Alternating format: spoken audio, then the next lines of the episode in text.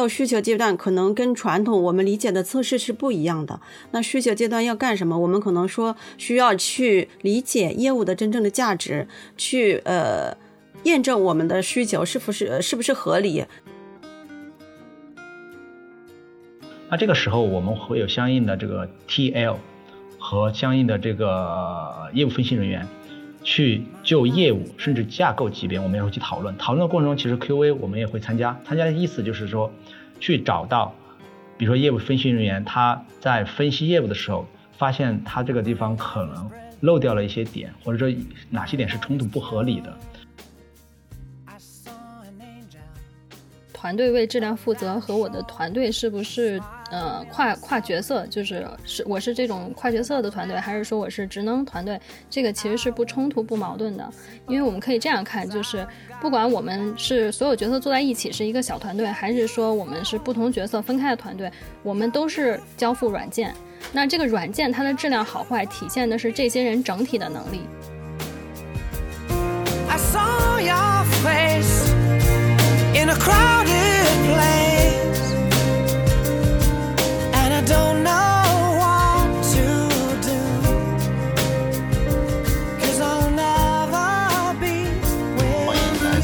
萨多乌斯直播的同学今天很特别是纸上三人行的第一次视频直播啊。我们纸上三人行的播客其实已经做了四十期了今天是第四十一期。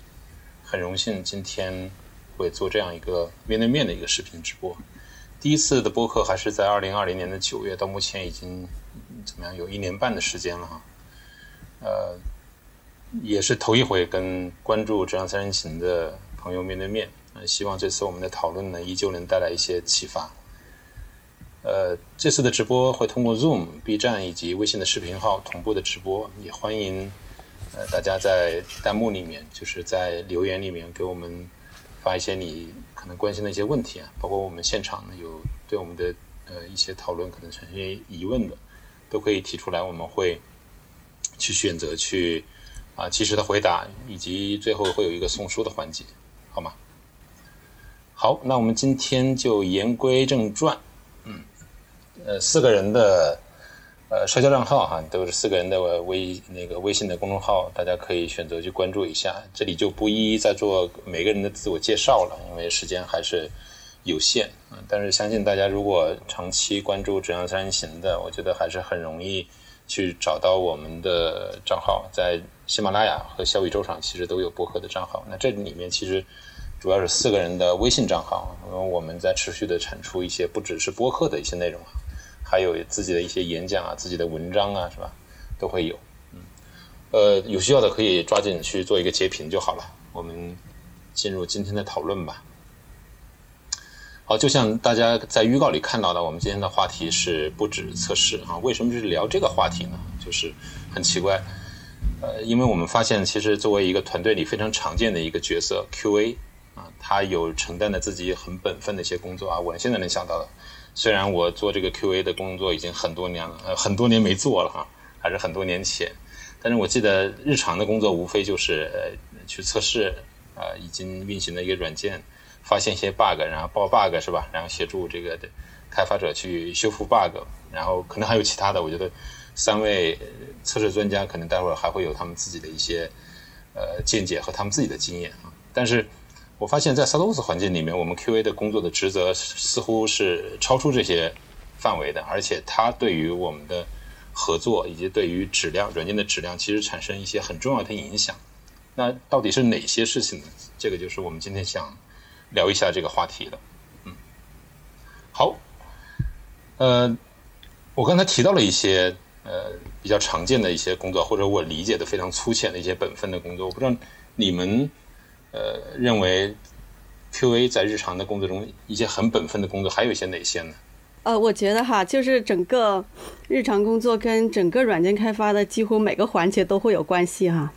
嗯，比如说像呃，先开始我们在做测试的时候，会做一些测试相关的设计，不管是设计测试策略也好，还是说我们做一些测试用例相关的设计，包括测试架构。那同时呢，我们也会关注到，呃，我的软件是不是真正的交付到这个业务价值的一个实现。那也有可能关注到我的发版的流程、上线的流程是不是顺畅。最终线上的质量是什么样子？这个可能是我们一些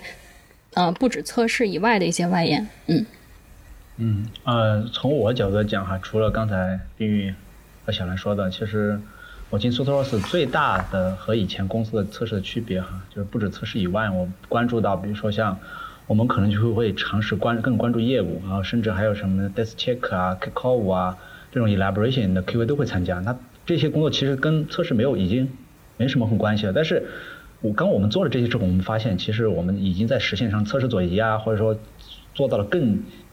往前面的一些测试分析甚至设计东西，不是简单的就是针对某功能写测试用例，已经完远远超出这个了。那其次呢，呃，因为我个人可能做技术比较多一点，所以说。除了测试以外，我还会觉得在 Sotos 里面，我们很多 QA 是需要去关注像 CI/CD 的这种 pipeline 啊，什么比如金克的配置啊，我们都有时候都会就去关心，而且要设计一下在 pipeline 上我们测试应该怎么跑啊，呃，分成什么 stage 啊，包括整个 pipeline 上我们测试应该的怎么关注啊，然后包括甚至我们会去参加一些 code review 啊，去针对比如说 Dave 他们写的单元测试，可能不一定是我们会去写，我我们但是我们会去参加去了解。帮助我们去做一些更深度的白盒测试啊，嗯，之前不是聊到有白盒、黑盒测试嘛？其实白盒测试，呃，理论上来说，可能以传统的这种呃只做黑盒测试的那种 QA 讲，已经已超出了他们那种测试的范围了。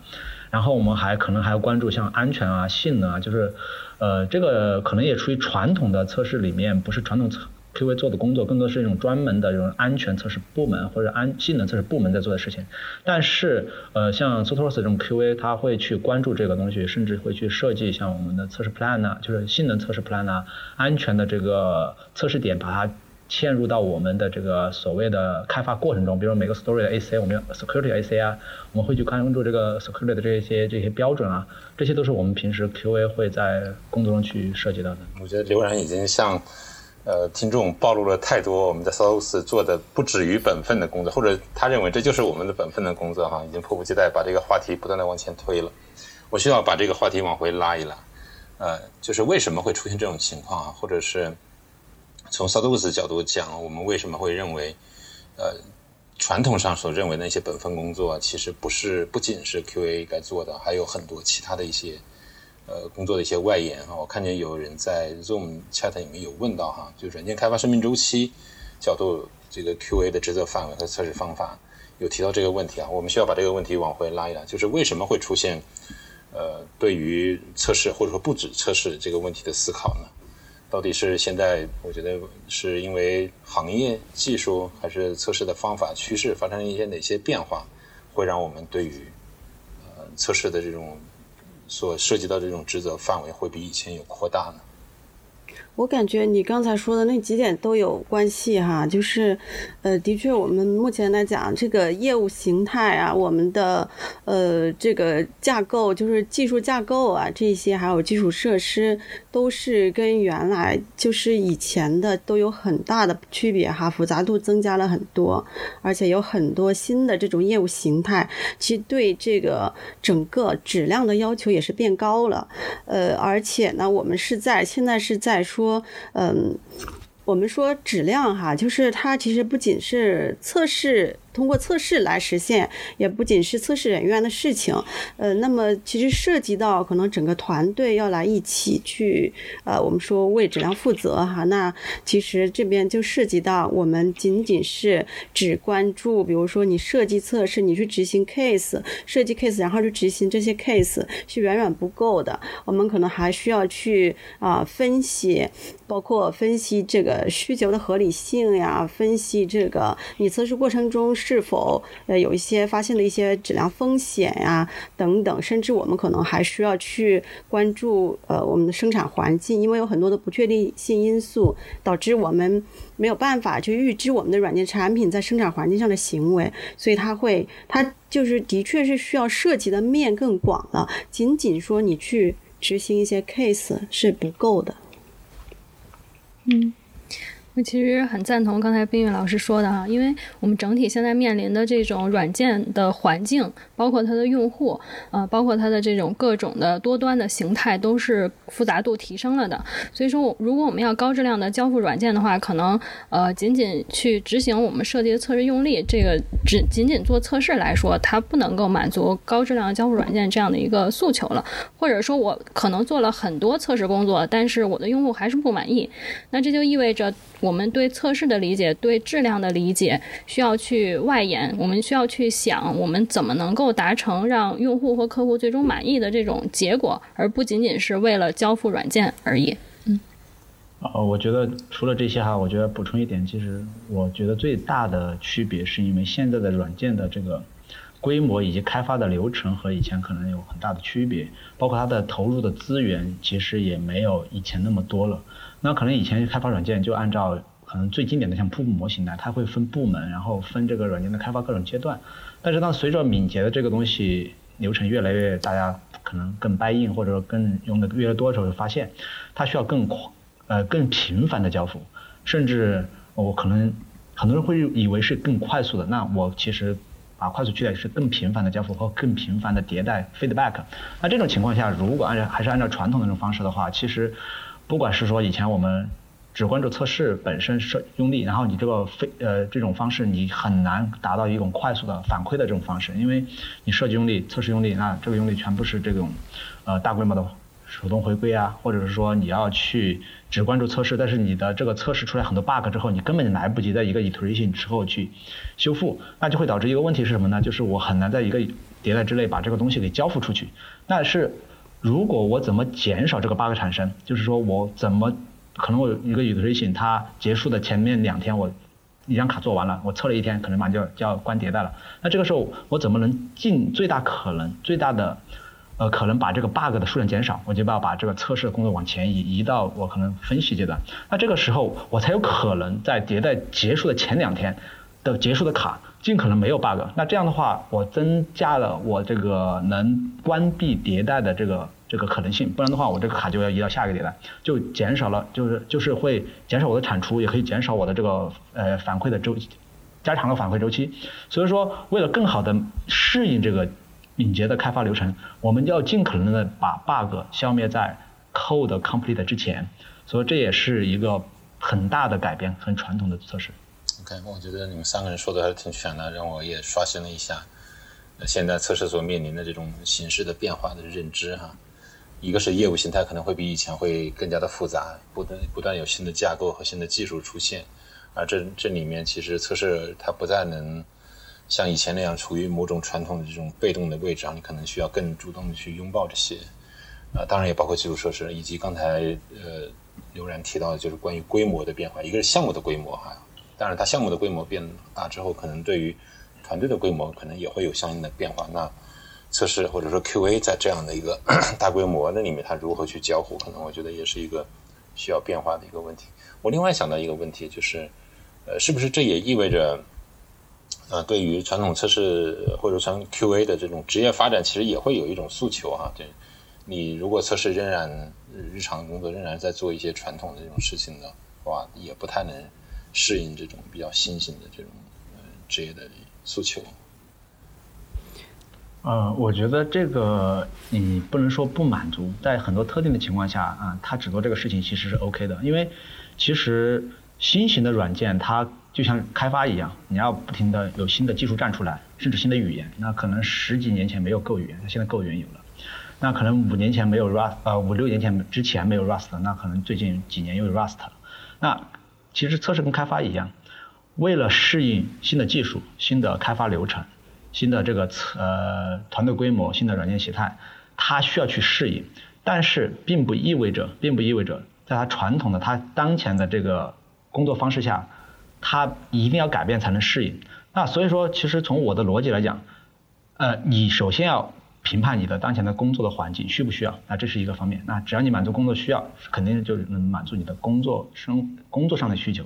但是如果你想真的去往前走，就像凯峰说的，我们为了适应新的软件形态，你可能也预估到你你们公司可能以后要变，或者说你要跳槽跳新的公司，那这个时候你肯定是要提升的，你需要去适应这种新的形态，那必须得往前走。所以说，不管是测试还是开发，甚至 BA UX，他们其实都存在一个问题，就是要适应新的这种发展，它必须得有相应的学习或者是那个，那我觉得这个是必然的。呃，其实我觉得就是呃。就算哈，可能你当前的工作也只需要你，呃，可能就简单的我们说最简单的点点点哈，这种其实，呃，就算你当前就做这些也满足当前的工作了，但是我还是觉得作为测试人员需要把视野放得更宽一些，需要去关注更多的这个东西哈，嗯。还是要尽量的去了解到底要关注哪些方面，嗯，要要自己的职责范围其实是可以去扩大，也是啊帮助自己的能力提升的一个方面哈。对对，非常同意两位老师说的啊。就其实作为测试或者 QA 来讲，你其实可以帮助自己去定义你的职责，定义你的这个角色。因为在不同的团队上下文里面，这个角色他做的事情和他能发挥的空间是不太一样的。那你可以自自己试着去拓展自己的外延。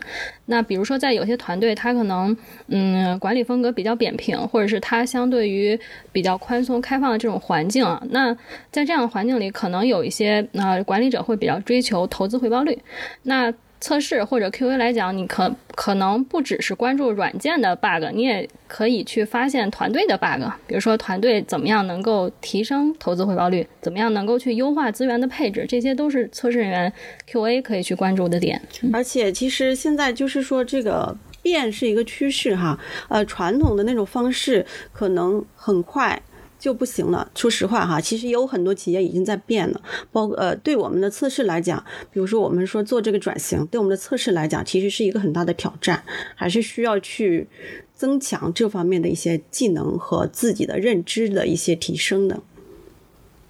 呃，我觉得冰玉老师和小老师他们可能更关注于如果用认知啊、测试流程啊，或者测试这种组织架构啊，或者就设计方面啊。我从我角度讲，我可能稍微。稍微特殊那么一点点，就是我其实从我角度，我做开发也做测试，那我其实希望啊，我觉得特别是为了适应未来，我觉得大部分的 QA，如果你不想往 manager 或者是想往管理层走的啊，你如果你还是想关注于真的测试工作，那我个人认为还是需要尽量的去向软件工程或者软件的这个技术上面去挖深挖一下，什么意思呢？就是说。我认为软件工程师他就应该懂开发、懂测试，只有这样的话，你才能不管是做开发还是做测试，你才真正的第一线做工作的时候，请注意，第一线就是我真的要去测卡，我真的要去写自动化测试，真的要去完成这个每一个功能的测试工作。那这个时候，不管是你自己去分析、设计黑盒白盒测试，去和 Dev 讨论，你没有相应的一些语言功底，没有相应的一些软件设计功底。甚至连一些，比如说多线程、内存管理、操作系统内核的一些，比如说信号量，或者是一些网 network，比如说你的 HP 协协议站本身的理解，然后去关注一些软件呃那个网上的这个抓包，比如说 TCP/IP 抓包这种这种技术层面东西，如果你没有相应的这些技术，可能你在一线做工作的时候就会遇到各种困难。这就是我说的，就是你需要去关注一些技术，包括你的 TCP/IP 啊、HP 协议啊、站啊这些，你要。去学更多的技术的时候，你才能在平常的一线工作中，你才能更好的去和别人合作，完成你的工作。嗯，刘然又开始迫不及待的出来碾压我们了，导致我们这个啊，好，我觉得呃，我看到那个弹幕里面有人已经开始提出一些很有趣的问题了哈。我觉得有一位叫吴彦祖的哈，他里提到了呃，这个 QA 的绩效该怎么做？我觉得这个这个话题其实挺有意思，但是我不打算在现在就回答这个问题啊，因为。呃，当涉及到布置测试的时候，QA 的绩效该怎么来做呢？我们可以在最后来回答这个问题。刚才大家讨论了很大的篇幅，就是关于呃对于布置测试的这个理解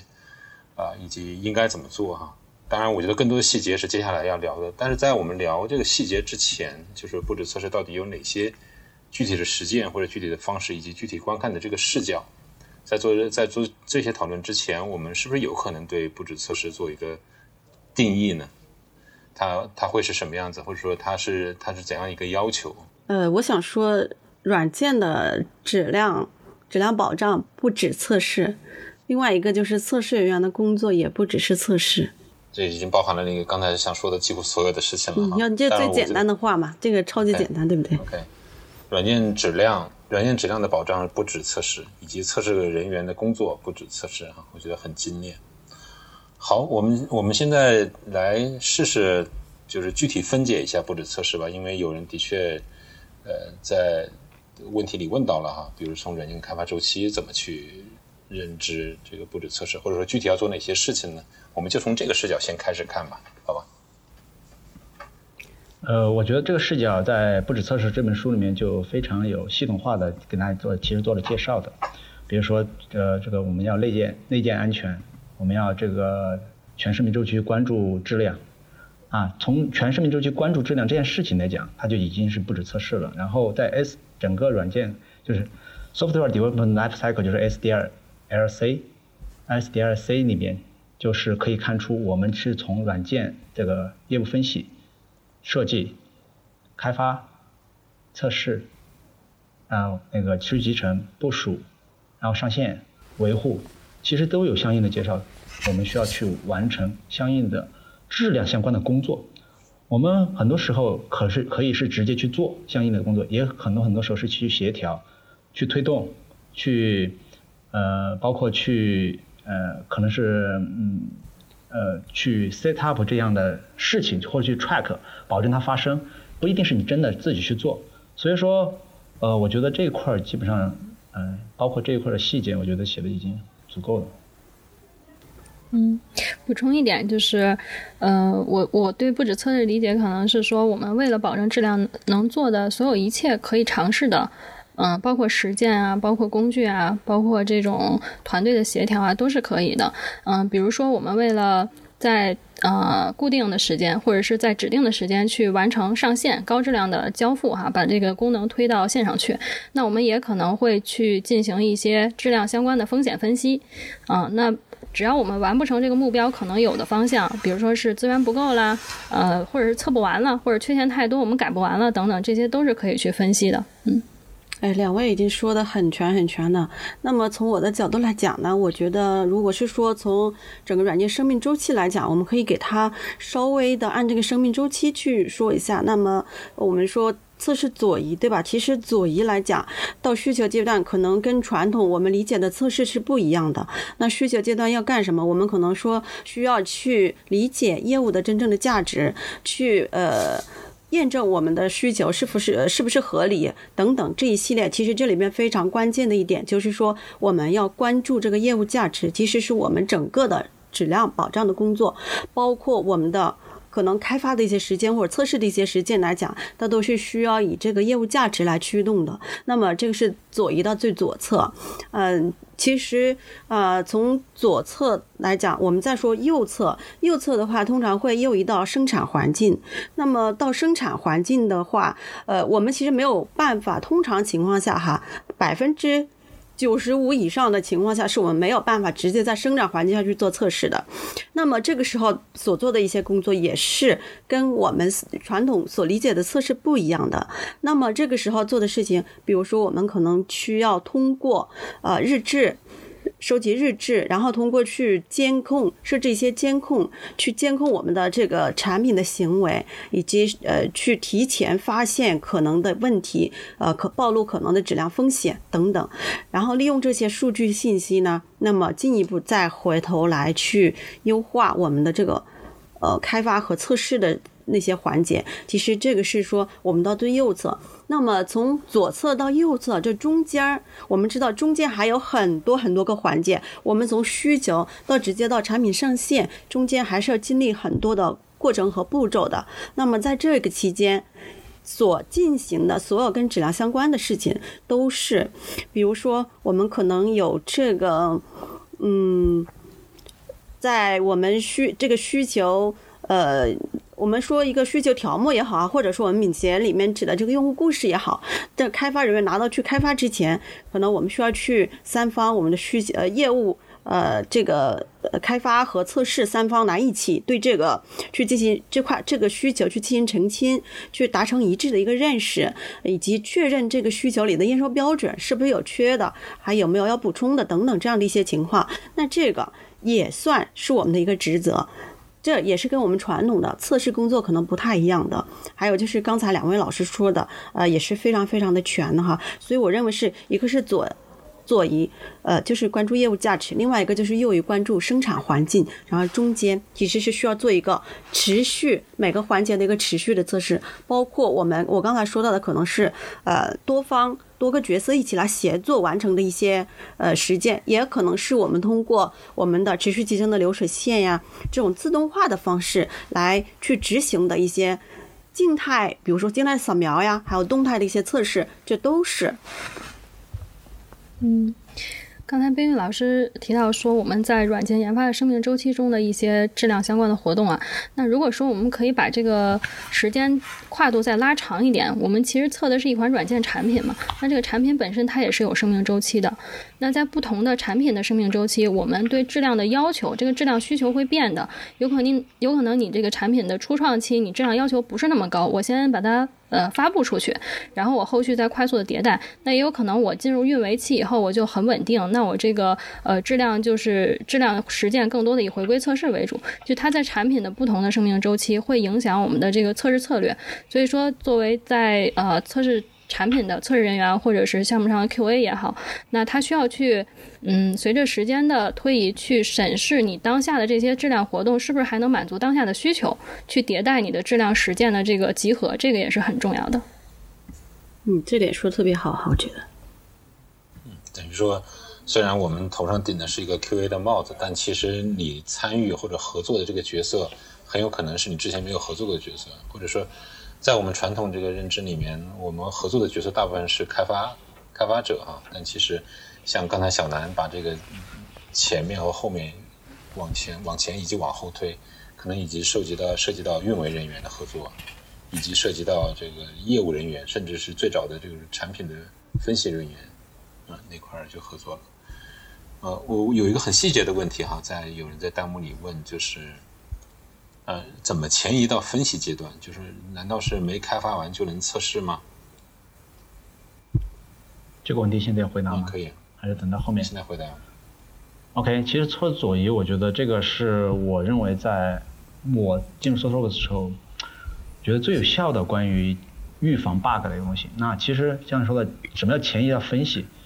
呃，我不知道你们的软件开发是一个什么样的流程。像我们的软件开发，我们会有相应的这个。业务分析人员和相应的这个所谓的 PO，也就是客户的这种这种所谓的产品经理或者产品的 owner，他们会去提出他们的需求。那这个需求本身是需要分析的，比如分析成细节啊，分析成最后的 AC 啊这些。那这个分析过程中，分析过程中它达到一定阶段就会细化。其实细化的时候，比如说像有一些什么 iteration IPM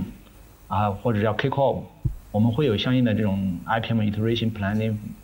排练那种会，迭代计划会，然后我们还有一些，对迭代计划会，我们还有相应的这种，呃，去专门开个会去分析业务。那这个时候我们会有相应的这个 TL 和相应的这个业务分析人员，去就业务甚至架构级别，我们也会去讨论。讨论的过程中，其实 QA 我们也会参加。参加的意思就是说，去找到，比如说业务分析人员他在分析业务的时候，发现他这个地方可能。漏掉了一些点，或者说哪些点是冲突不合理的，那可能会有人问，为什么要 QA 去呢？因为 QA 它其实相当于去帮助 BA 去在 review 它分析这些点，就是他已经分析出来一些点是不是合理的。如果就像 code review 是一个道理，那其实多一个人帮你去 review 的时候，其实能很容易的、很好的发现你的一些不足。那 TAL 它在做软件架构设计的时候。那我们其实也会去提出一些疑问，问这样设计是不是满足这样的业务？因为 BA 同学一般是很难理解所谓的软件架构设计的，就是我可能要一个 message queue，我要去抓消息，但这个消息呢，它也是一个滞后的消息，比如说它不是一个实时响应的消息，它是一个呃 synchronize 异步的消息。那这个异步消息其实对于有些业务流程它可能是没有办法满足的。那可能有些时候 TL 会提出来，或者架构师也提出来，但是这个时候如果有个 BA 帮忙中间去 review，那我们其实能到一些更好的效果。那这个是比较 high level 的。那细节更细节的就是 kick off。什么叫 kick off 呢？就是我们在开卡，开卡就是卡还没开始真的写代码。那这个时候我们会针对这张卡上所有的点，全部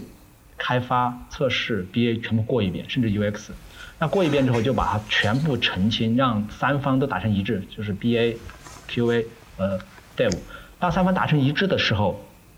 我如果三方能达成一致，那其实在真正卡写完之后测试的时候，我们只需要去完成相应的一些探索式测试。那其实对于标准的 AC 来讲，我们在 Desk Check 的时候就开发开发一些代码去快速 review 的时候，我们就应该把这些 AC 全部都验证好。那如果我们呢提前通过 Kickoff 的时候发现一些异常，然后在那个时候讨论清楚，那我们在真正写完代码之后就很少发现一些问题。像我现在之前做了一个项目，之前我有一本我有一篇文章也写到了，就是我在几年前两三年前开发项目，一个线上支付项目，我们做了差不多大半年，呃，可能接近一年。然后整个阶段就是我在测试阶段发现 bug 卡，我就创建卡嘛。那我在整个软件的这个测试阶段发现 bug 不超过十个。为什么？因为大部分的问题我都是在 kickoff 跟 desk check 已经发现了，根本流转不到测试阶段，很快速就修复了。OK，我觉得不知道呃，这位朋友有没有回答到？这位朋友其实就是吴彦祖啊。怎么呃，我再重复一下他的问题啊？怎么迁移到分析阶段？没开发完就能测吗？我觉得刚才刘然其实回答的还是挺全面的。我就我就简单的说，这个问题的视角仍然是说，是不是软件上线了我才能测，或者说软件部署到测试环境我才能测，才是我测试人员进入这个角色的这样一个时机啊。但其实刘然说的很清楚，不是，是因为在你需求分析的时候，需求有可能是分析没到位，是吧？或者理解有问题，这时候 QA 有自己的视角，它是可以跟需求人员一块儿去对于需求的分析做一些预测式，可以认为是预测式啊，以及在跟开发人员，呃，在开发人员动手去写代码之前，跟开发人员去对这样一个呃功能进行一个我们所说的 kick off 这样一个敏捷开发的一个环节，去共同去理解这个东西啊，因为只有把对于需求和功能的理解 提前到开发变成代码之前一个比较短的一个迭代里面去去验证，才会尽量去减少你开发完之后去修复和呃修呃改正它的这种成本，这是一个挺挺挺对重要的一个问题。我觉得其实可以把呃左移到需求阶段理解为直接是去对需求的一个验证和对我们的方案的一个验证，不是去验证我们的软件功能。对对呃，有有人问到 AC 是什么的缩写哈、a c 是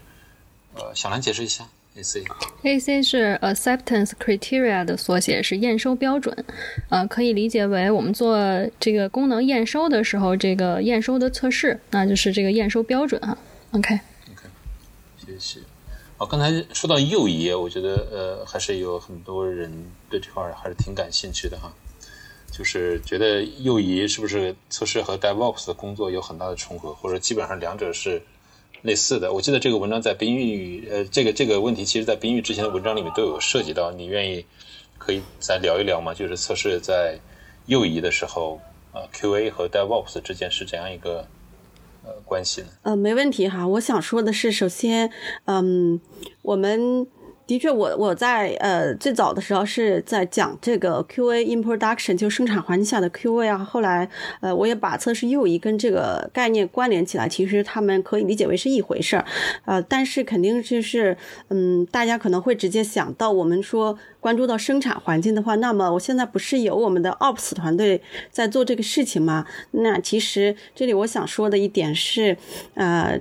这个视角其实不太一样哈。那我们 Ops 就是运维运维的角度来讲，它可能更多的是关注我们这个嗯生产环境下的这个环境的稳定性，我们软件产品运运行的这个稳定性，以及包括可能它的一些性能啊，它的一些这种资源的利用率啊等等这样的一些情况的去关注啊。那其实测试右移或者说生产环境下的 QA，我们的视角是更多的去关注这个整体的一个质量。什么意思？就是我们的软件产品在生产环境它所表现出来的各方面的一个质量，包括我们的用户满意度，包括我们软件功能运行的这个正确性，有没有呃很多的有没有一些这个错误的日志出来，呃，以及嗯，包括有没有出现一些。呃，功能的缺陷，对吧？嗯，这些都在里面，就跟我们运维团队他关注的其实不太一样。我我认为哈，测试右移的这个面其实更广，这是他们比较本质的一个区别。嗯，好的。啊，我觉得有有一个人问的测试时间很短，如何保证质量？我觉得这个问题，我能现在回答一下吗？嗯，回答。因为我觉得这个问题针对刚才的回答，我不知道这个同学是怎么理解什么叫测试时间短。其实我们如果把质量内建测试左移做进去之后，其实我们的测试时间是变长了的。啊，可能很多人理解时间以前的测试时间长，就是以前的回归测试时间长。为什么呢？因为你要去回归测试所有的功能，你才能保证所谓的质量。那传统的测试就是靠全回归手动的，基本上大大部分项目都这样，全回归手动测试啊，保证质量。那从我们现在这种，如果要测试左移，而且我们还要大量的自动化，其实你做测试时间是比传统的要长很多。只不过说我们是把这个测试工作分散到软件开发生命周期中的不同阶段去了。其次，我们要靠大量自动化来做回归，所以这个是一个在敏捷里面的一个比较好的实现。虽然可能有些人说自动化测试实现很困难，覆盖率很难实现，但是。至少我们有这样的目标要这样做。当你没有自动化测试的时候，你一样涉及到我要全回归的时候，我是不是要全部跑所有测重力？所以说，我们的测试时间，如果你想把测试左移加上，它是右移加上，然后我要 kick off IPM QA 的工作，其实一个是时间变长了，第二个我们其实把时间变长之后，我们的质量其实我认为是更高了的，因为很多 bug 我在 code。呃，complete 之前我都已经要么发现，要么是在测试之前我就已经发现，让开发快速修复了。那可能唯一看起来像时间变短的，就是我们的回归测试没有手动没有做那么多了。但是呢，但是呢，还是那句话，就是我们尽可能靠自动化测试来做回归。然后做不到呢，那我们后面其实全回归还是要做的，只不过说，只不过说可能。在我们描述的时候，没有把它着重的描述出来。我们一定要全回手动回归测试。其实说认为测试时间短哈，它其实就是把这个测试还认为是一个独立的阶段。其实这个观念需要改一改啊。我们今天聊的就是说，我们一定是不能再想着测试还是有一个独立的测试人员来通过一个独立的测试阶段来实现的。刘老师刚才已经讲的很非常的完美完完整了哈。我有一点想澄清和补充一下哈，因为刚才呃刘老师谈到说，我们测试人员不管是左也好，右也好，我们测试人员的这个工作时时间，或者说我们介入的时间段是变长了的，但是这个其实并不一定意味着测试人员的工作量也增加了。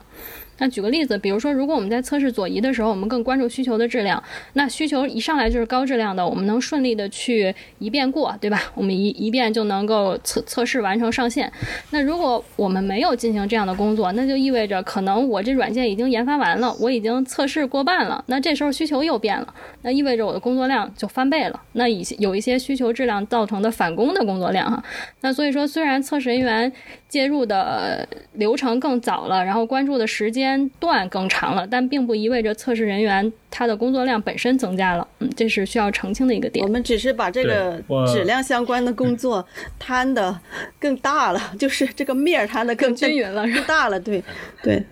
嗯。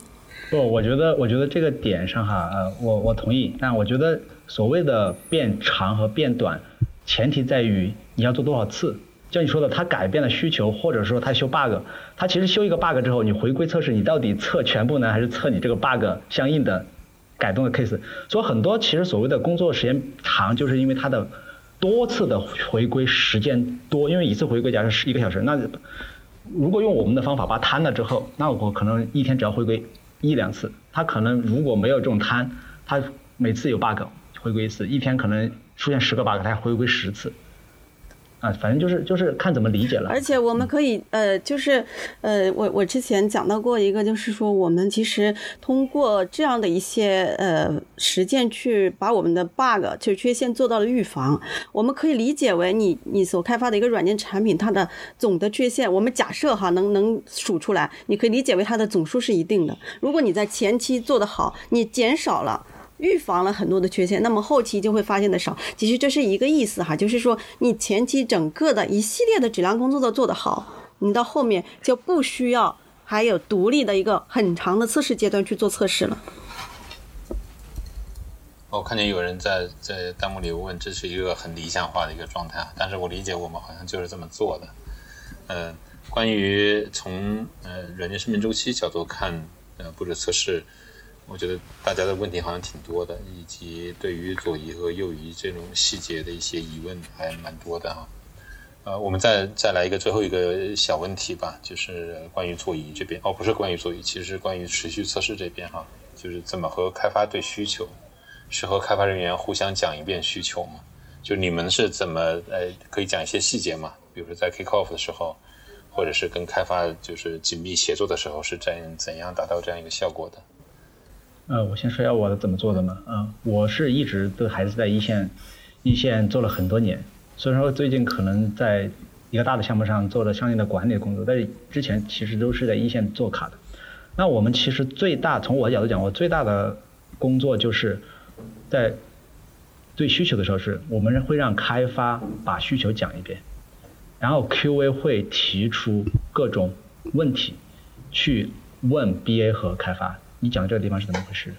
我又觉得这个地方不对，你讲的不对，或者你理解不对，然后我让 BA 再解释一下你这个理解是什么，然后互相去互相澄清，然后 QA 最大的工作，我认为就是发现里面的漏洞不合理，然后去，呃，也不能说质疑嘛，就是发现这些不合理或者不清楚的地方，然后帮助 Dev、BA 互相理解对方，并且达成一个 align，然后找到所有的有可能有漏洞、有不清楚、有问题的地方，然后最后全部澄清完，然后开发就可以开始工作了，达成三方一致啊，这是我的做事方式。Dev 先理解说一遍自己理解，那 QA 发现所有的不合理地方，提出讨论，把所有问题讨论清楚，嗯。补充一点，就是 QA 其实，呃，当他拿到需求的时候，他就可以去进行他的测试相关的设计了。比如说，我这张卡我怎么测？我测哪些场景？测哪些 case？测哪些 happy pass？测哪些这种异常的场景？哈，当有这样的一些思考的时候，他不一定要写出来，你可以自己在脑子里去想一下。那去跟开发人员和 BA 去对需求的时候，你可以提前把这些，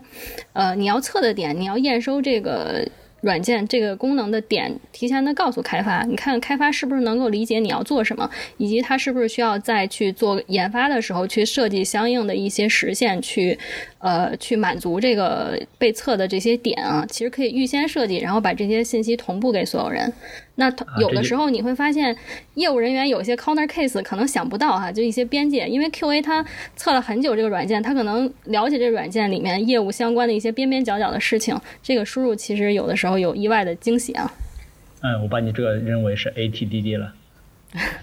其实，在人工 ATTD，对，在呃，在我们说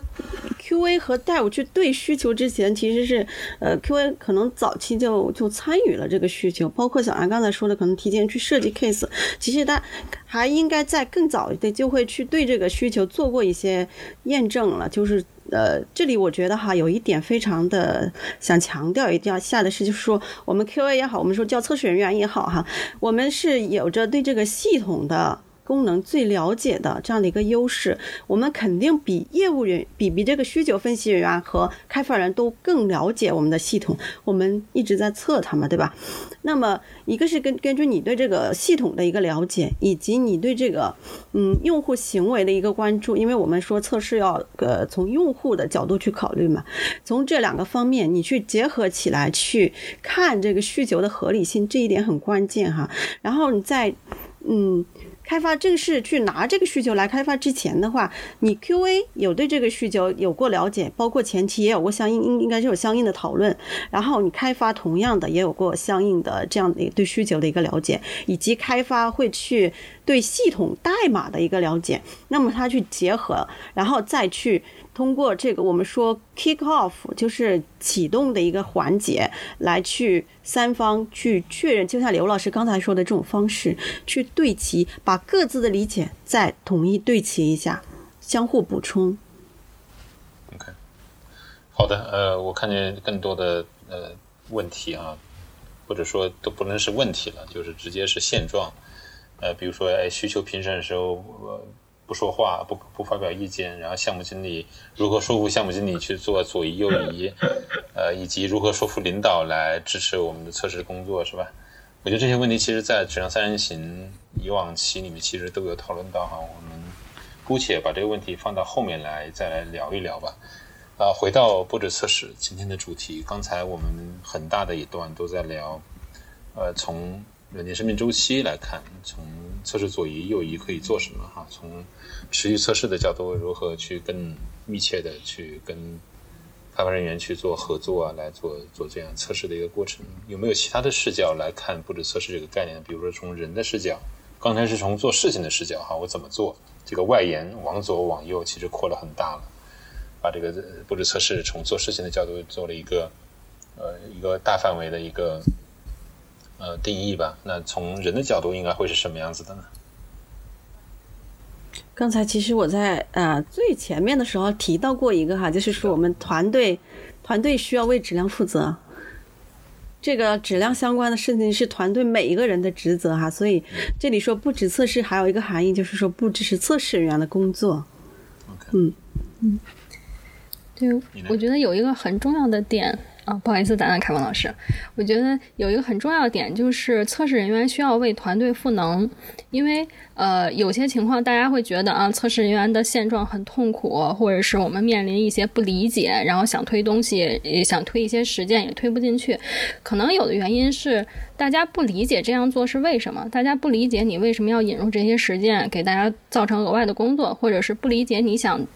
表达想传达什么？那测试人员需要让大家去理解，需要让大家认意识到质量是团队整体的事情。然后我们要为了提升质量去呃引入一些实践也好，或者是呃甚至是对其质量本身这件事儿，甚至对其某一个关于测试相关的词汇的理解，这些都是潜移默化的在为团队进行质量相关的一些赋能工作。我觉得这个是测试人员本身的一个职责。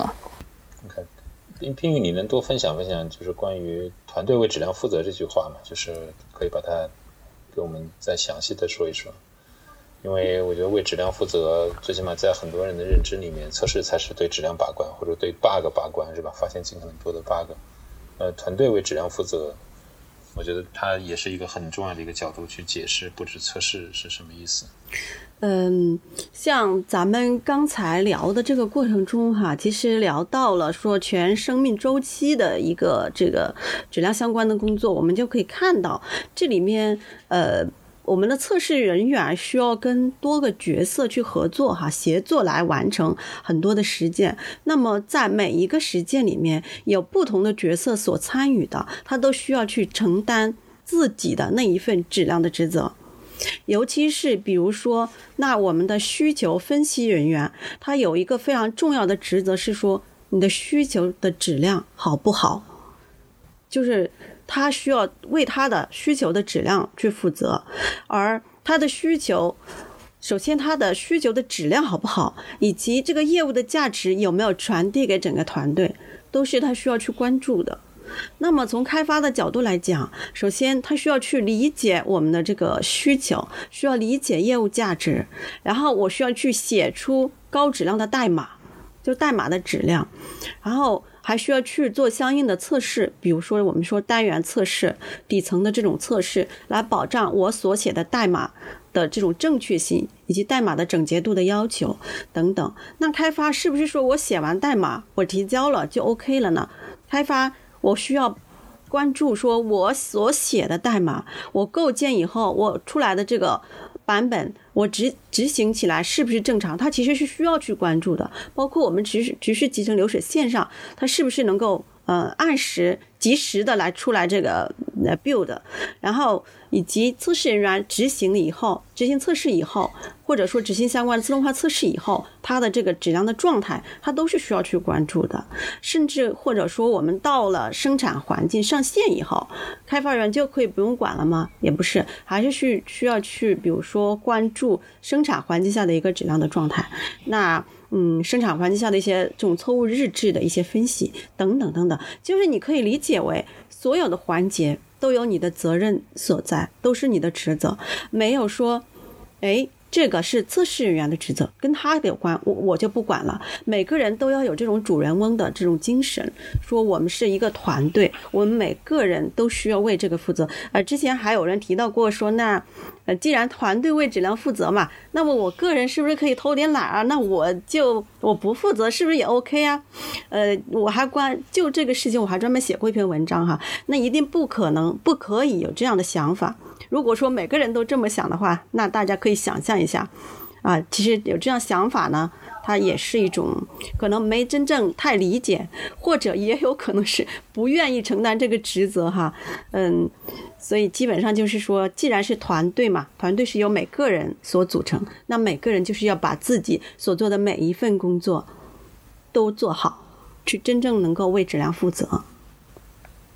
呃，我觉得要满足这个。团队为质量负责，其实也不是说完全要靠自觉。其实像我们这个敏捷团队里面，很多时候会有 Rachel 这种概念，会有 T feedback 这种概念。其实当我们团队，请注意，不是一定是每个人。当我们的管理层或者是超过一半的人认为我们这个团队应该要去做团队团队对这样负责的时候，那我们其实是互相监督的。那可能有些公司没有互相，但是我们有，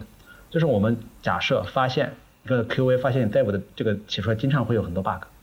那我们就对这个对我们就需要相应的 feedback。为什么你经常都会我们明确的说的东西在开发过程中出来之后就有问题？为什么还在测试中又发现各种 bug？那个时候我们可能就会在 Rich 中提 feedback，或者说去说这个代码质量是有问题的，可能是不是你们在科主的时候做的不好，还是说你这个当时你理解就有问题？所以说在相应的一些制度下面，其实是可以。更有效的去实施，会提高这个团队对这样负责的这种、这种、这种产出，或者说通过监督的模式，其实是可以做到一些事情的。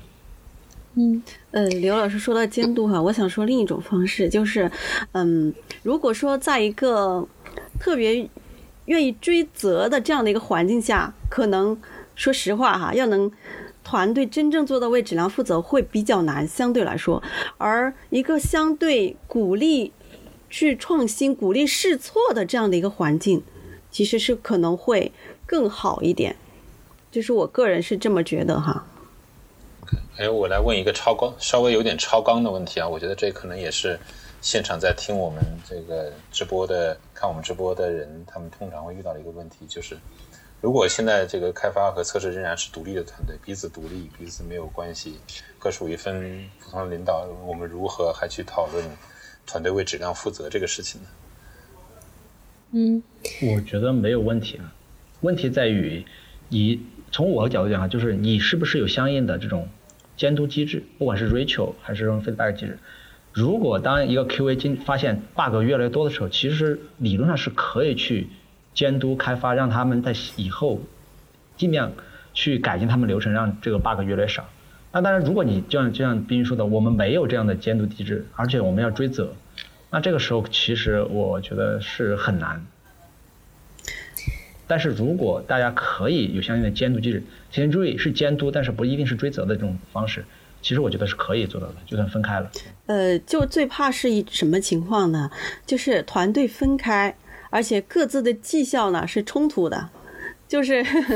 可能我们测试说，那我发现的 bug 越多，我的绩效可能越好；那开发呢，就 bug 越少，绩效就越好，那不就冲突了吗？所以这个是最忌讳的哈。嗯，另外一个呢，就是说，嗯，也可以通过一些，就刘老师刚才说的监督机制哈，其实我们可以通过一些这种设置一些质量门禁。就是准入准出的这样的一些门禁，来帮助团队更好的去做好每个环节的工作，这个是很关键的，我觉得。嗯，我也认为，就是团队为质量负责和我的团队是不是呃跨跨角色，就是是我是这种跨角色的团队，还是说我是职能团队，这个其实是不冲突不矛盾的。因为我们可以这样看，就是不管我们是所有角色坐在一起是一个小团队，还是说我们是不同角色分开的团队，我们都是交付软件。那这个软件它的质量好坏，体现的是这些人整体的能力。就是质量是团队整体的能力，而不是说因为某一个角色比较优秀，或者是我需求特别好，但是我研发质量很低，或者说我测试发现不了问题，很多缺陷逃逸到生产，所以每只有每一个人每一个角色他的这个能力都提升了，那最终才能够说获得好的一个质量，所以说它是不冲突的。嗯，但是我虽然我加一句啊，我们之前说的其实都是比较理想的情况，包括我自己说的就监督。那其实很多公司就是真的分了团队公司，他们可能现在执行的标准就是像冰玉说的一点，就是互相就是冲突的。第二个是什么呢？他们不沟通，就是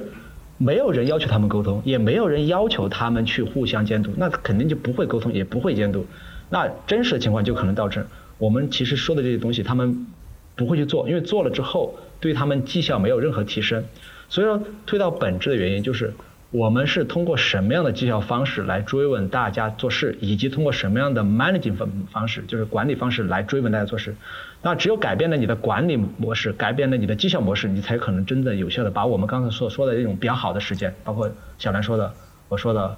呃，冰雨老师说的这些好的实践才真正用起来。但是如果没这个前提条件，现在很多情况其实是用不起来。我觉得刘老师刚才说到的这个沟通的这个点特别好，我我想再补充一点，就是说，呃，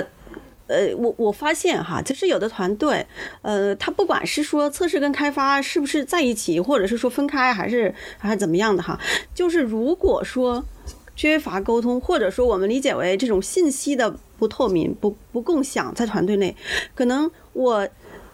我作为开发，我不知道你现在质量状态。我有些东西我不知道，我需要去负责。我没有这个，我虽然我很想，但是我不知道，这是一个很大的问题。所以，呃，有的时候我们会发现，可能团队里面也好，嗯，就是相对我们相对高层就管理层那些人，他可能知道的信息是最全面的，但是他没有把这些信息、一些质量状态、一些风险啊，及时的去跟团队去沟通。我团队不是所有人都知道。那他又怎么可能去做到负责呢？对吧？这个其实很好理解哈。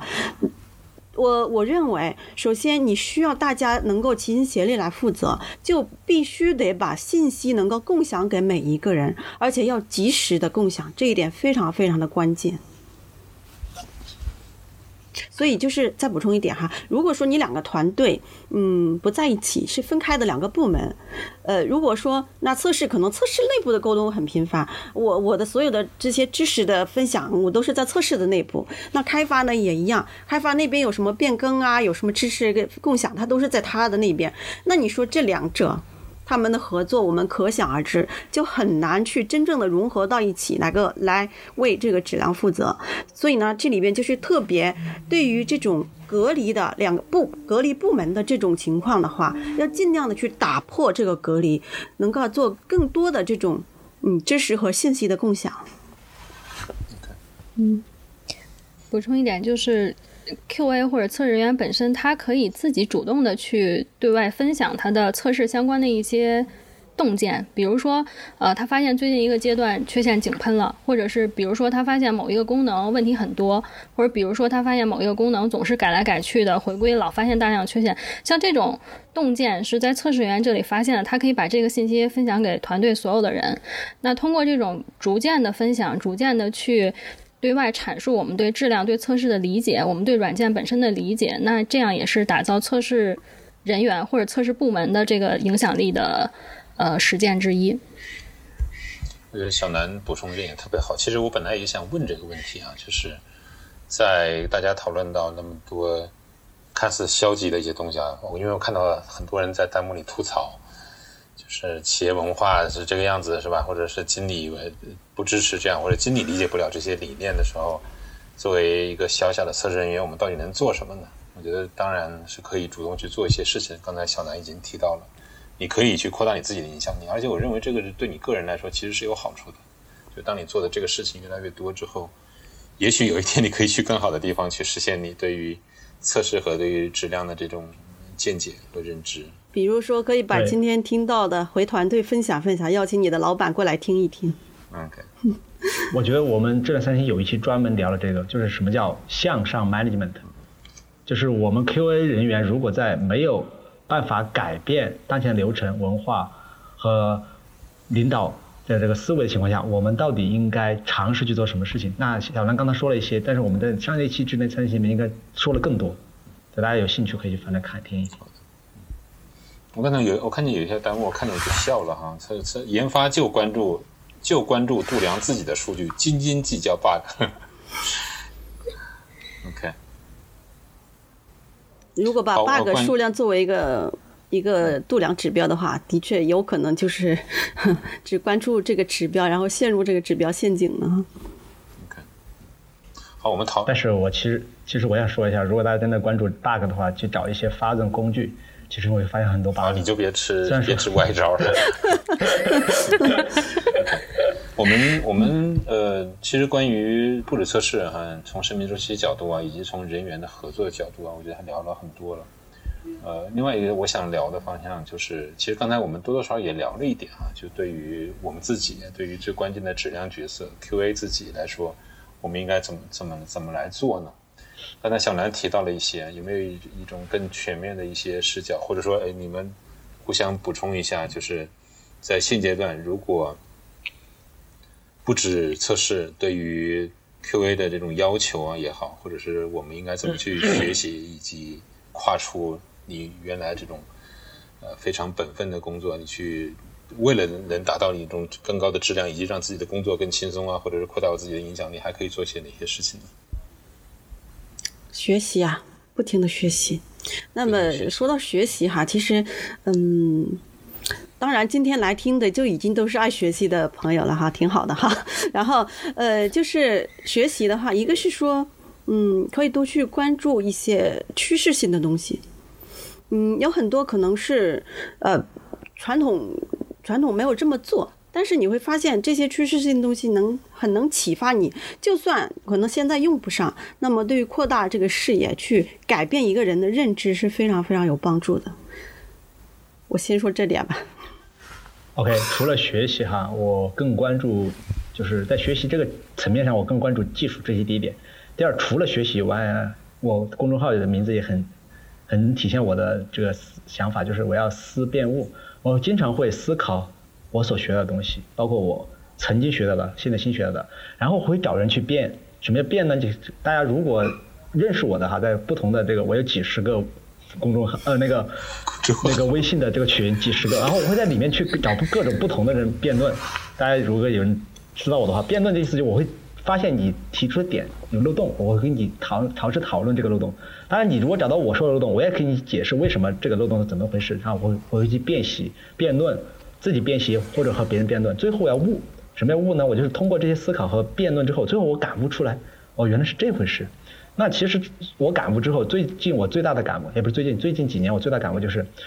每个人都是从个人角度进行出发进行思考和输出观点。那其实很多思考和观点其实都是有前提条件的，但是很多人在输出的时候是没把自己的前提条件说清楚的。所以说，当你把很多前提条件说清楚之后，你就能理解这个人的思维和思考了，并不是说是错的。很多时候是你在没有了解背景的情况下，你去以你的背景去思考别人提出的观点，那肯定是不对的。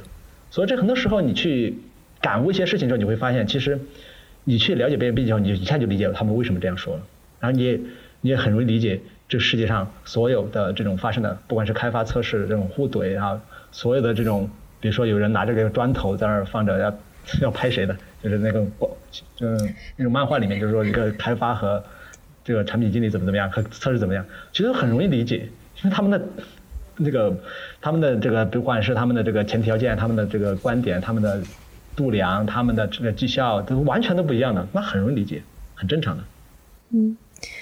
补充一点，就是大家在日常工作中可以做到的很好用的小招儿哈，呃，比如说我们要提前的识别质量风险和暴露风险。所谓暴露风险，就是把这个风险揭露出来，让全团队所有人知道。那团队到底采没采取措施去干预这个风险，这个是后话。但是我们暴露风险是 QA 的职责。再比如说，影响力的构建可能来源于你去 say no，就是 QA 要做一个有态度的 QA，坚守自己的质量门禁啊，比如说。这个质量不达标不能上线，比如说这个呃要先提测，呃研发要自测才能提测，这些坚守质量门禁的实践，大家都可以把自己的态度对质量的这个坚守暴露出来，然后团队会受到你的影响，慢慢的潜移默化的会有一些积极的事情在发生。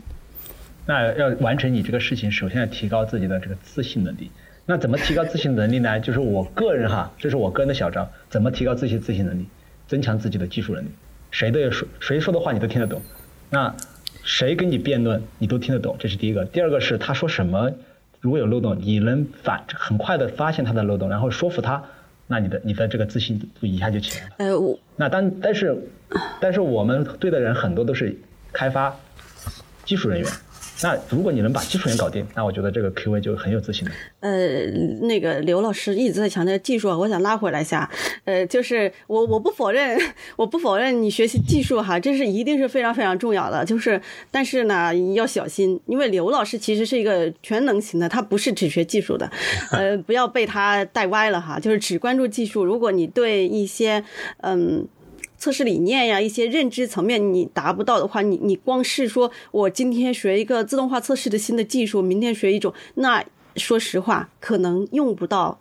呃，这个恰到好处哈。呃，另外一个，我我想接着刚才说学习再补充啊。刚才我就是简单说了几句哈，就关注趋势性的东西。嗯，其实可能学习我们光关注趋势肯肯定还是不够的，对吧？呃，所以刘老师就就想着你光关注趋势，你的技术怎么学呢？那那我其实我想再补充的是，不管是技术还是领域方呃领域知识哈，就业务领域的知识也好，还是呃什么就是一些实践方面的这种呃经验的增长哈，呃。你还是有需要有一些针对性的去去学习，呃，怎么说呢？嗯，很多人说我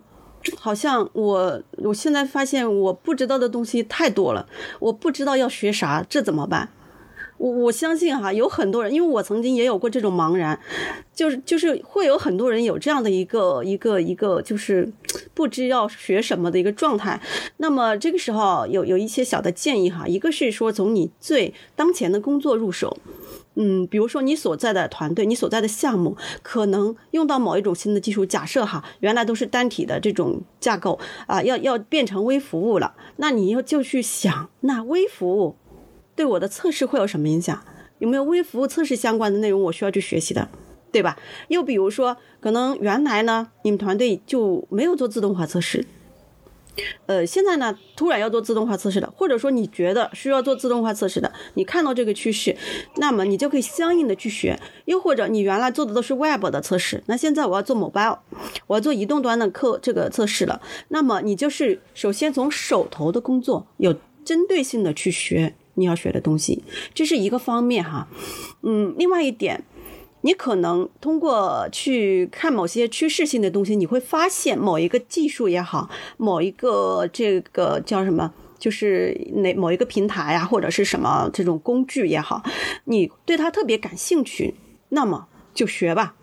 不用犹豫。嗯，另外还有一种，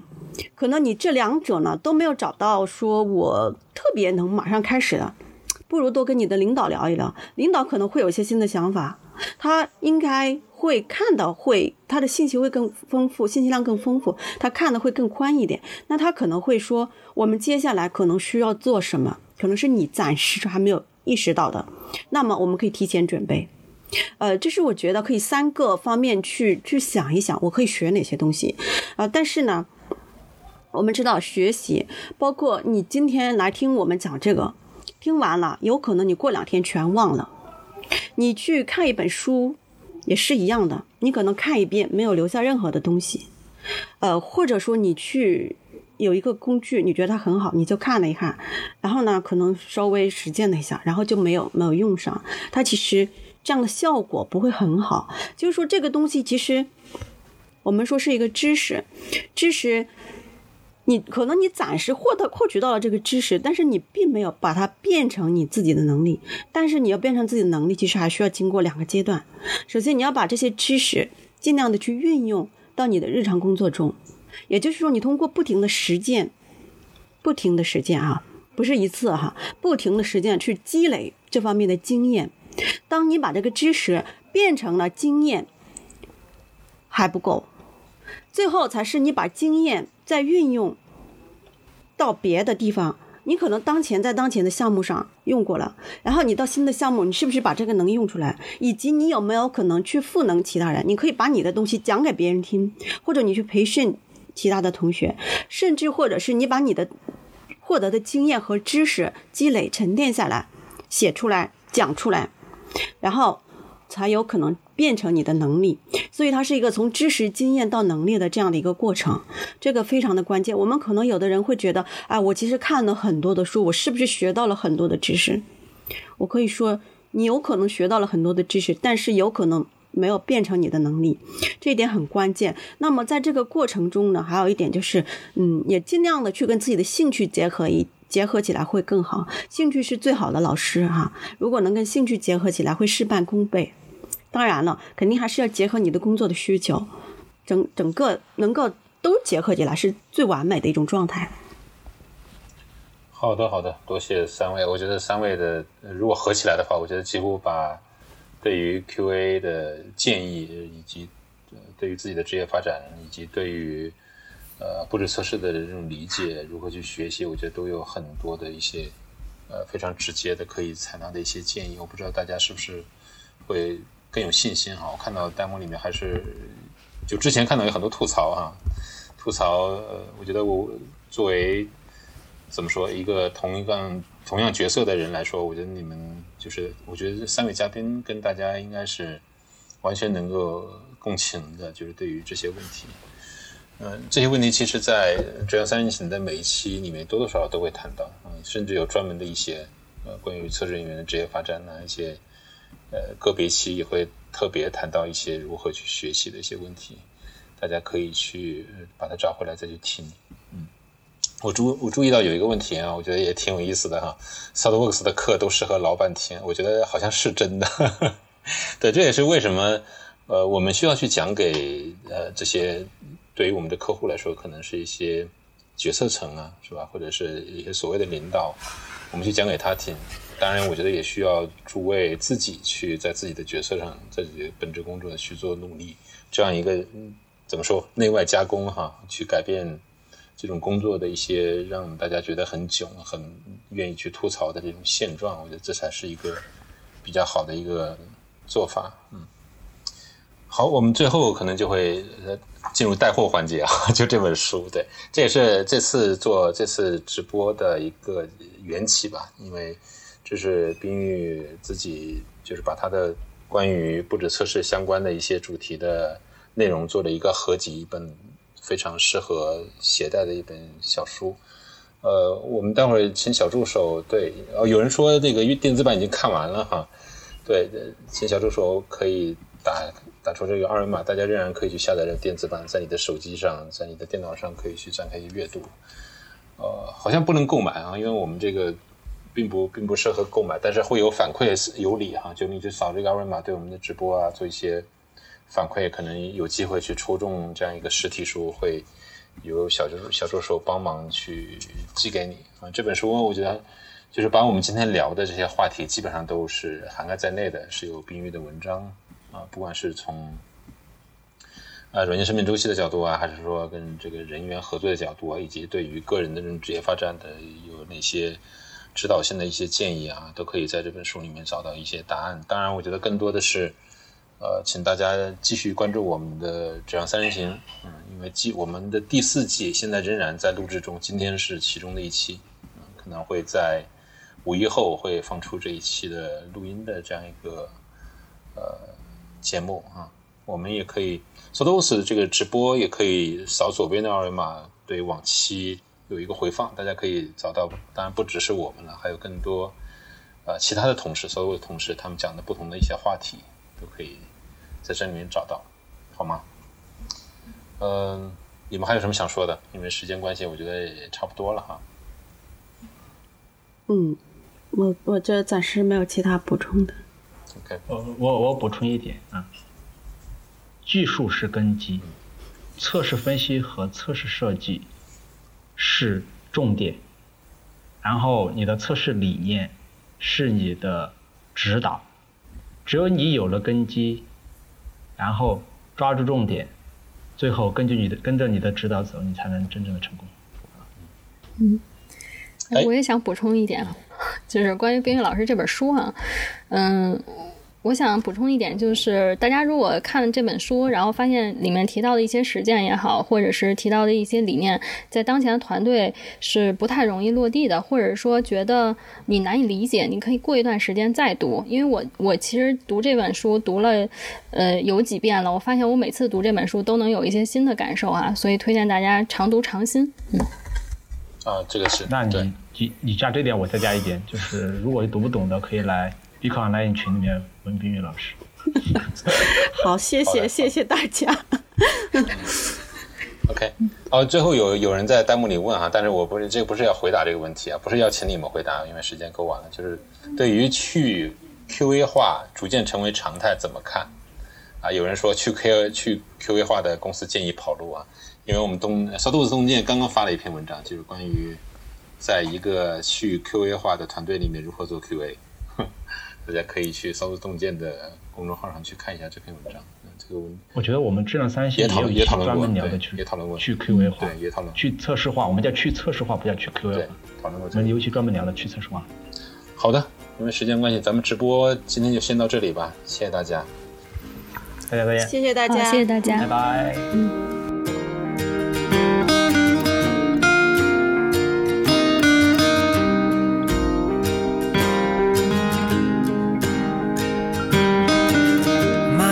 is brilliant. 谢谢收听《质量三人行》，这是一款来自斯特沃克的播客节目。我们关注软件行业测试领域的现状和未来，质量和测试人员的职业发展。你可以在网易云音乐、喜马拉雅、蜻蜓 FM 以及泛用型播客客户端搜索“质量三人行”，订阅收听到我们的节目。I won't lose. Cause I've got a plan. You're beautiful. You're beautiful. You're beautiful.